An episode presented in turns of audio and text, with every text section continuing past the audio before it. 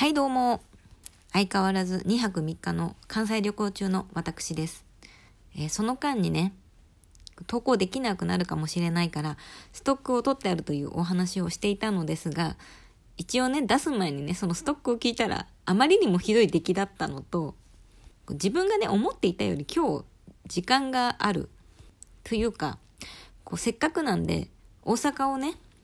楽しむつもりでいたんですが、ちょっと昨日京都に観光に行って、で、今日本番の大阪楽しんでていたら、もう夜にね、ご飯を食べ行く元気がなくて、近くのコンビニでカップ麺とビール、ファミチキをね、買ってくるという愚行お菓子、時間に余裕ができたので、これを取っています。はい、なのでこれはストックではなく、取り立てほやほやのものを出しております。えーでね、明日はね、なんと神戸に行こうと思っていて、まあね、そのために体力を温存しておきたいというのと、今日そのカップ麺で済ませたので、明日はちょっと贅沢に、神戸牛まではいかなくとも、ちょっとリッチなご飯を食べちゃったりしようかなと思っております。はい、それで、今回、このタイトルに入れました、ファンレターについてお話ししていこうと思います。で、私自身も、こういろんな界隈の方のファンレターについてのブログ記事、まあ、最近だったらノートとかを読んでいて、でね、この実際ラジオトークでもね、ファンレターについて語っている投稿をお聞きしたんですよ。お聞き、お聞きしたんですよ、何件か。そのぐらい、他の方がね、どういったファンレターを書いているのかっていうのが気になって、それでもしかしたらね、私と同じように、ファンレターってみんなどういう風に書いてるのっていうのを気になってこれを開いてくださった方がいるんじゃないかなと思いまして。なので私のことを初めて知る方、そして私が普段ファンレターを書いている方のことを初めて知るという、全く知らないよって方でも楽しめる内容にしたいと思っております。よろしくお願いします。ではここからが本題です。はい。まず、まあ、本日大阪にいるんですけど私。それなぜかっていうと、私がラジオトークを始めたきっかけの尊敬しているミュージシャンの方が所属しているバンドが7ヶ月ぶりにライブをするということで、まあ、やっぱこういう状況でね、もうずっとライブができなかったのですが、まあ、ちょこちょこね、最近再開してきて、ようやくそのバンドも、あの、イベントに出演できるということで、私も、これはもう行くしかないと。まあちなみにそのバンドの今年のライブ今のところ全通していることになるのですが、まあ、実質ね、1月2月、そして今日なんで、全部で何回だ？ちょっと数えます。今日入れてまだ8本目でした。はい。まだね、まあそんな感じなんですが、こういうね、状況になる前は、ほぼ週1、平均で週1、うん。去年の12月なんかはね、月で8本。だから今月のね、この9ヶ月間でいった数をい一月で言ってたぐらいなんですね。はい。で、ちなみにその方のことを応援し始めたと言ったらおこがましいですが、ファンになったのがちょうど今月で丸2年なんです。が、ファンレターを初めて書いたのはその丸2年から、だいたい半年ぐらい経ってからですね。なんかね、最初の方ね、この方のあの、虜になってしまったということをね、あまり認めたくない時期という、葛藤していた時期というのがね、長くて、認めないぞと思っていたんですが、もうこれは腹をくくるしかないと。くくった時に初めてファンレターを書いたんですね。それ以降は、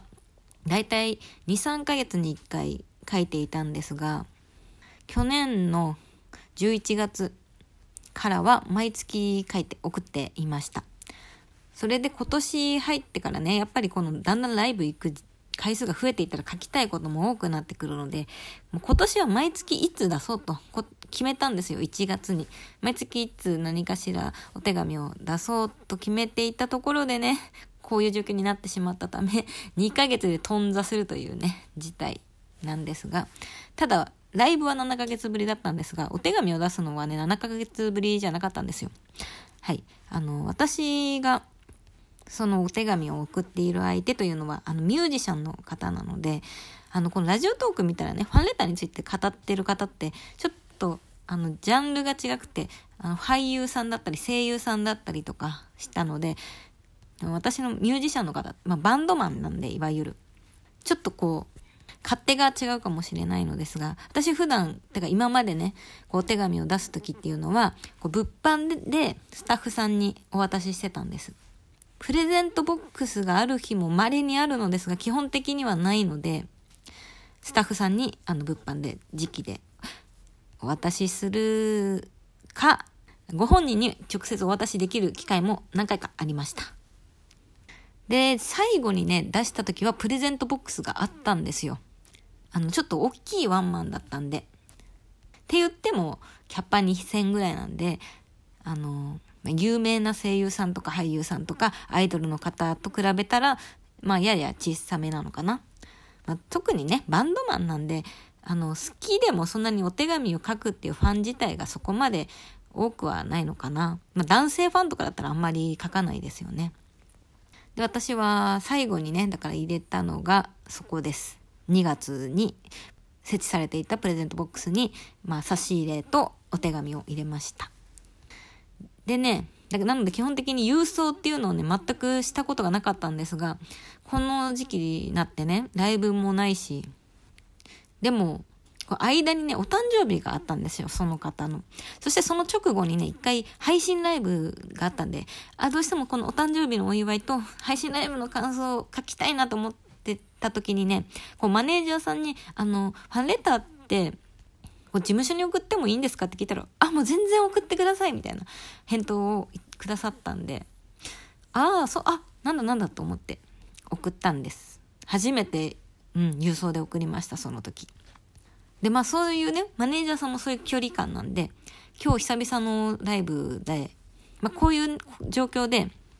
ファンレター自体をね、あの、ファンレターというかもう差し入れ一切お断りというところも多いようなので、あもしかしたらそうかもと思って、まあ一回またね、マネージャーさんにあの、ファンレターって受け取っていただけるんですかって、こう、メッセージ送ったら、